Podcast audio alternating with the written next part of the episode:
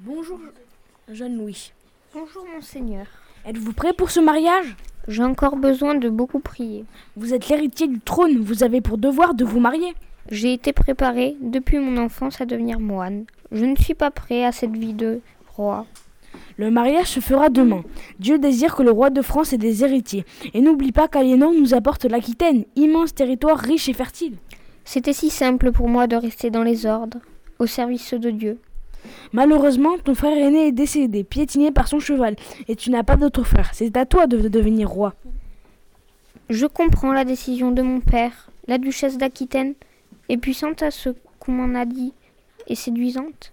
Mais notre alliance pourra-t-elle durer Va-t-elle m'aimer J'aimerais tant ne pas me marier et continuer à vivre en priant. Dieu scellera votre mariage demain.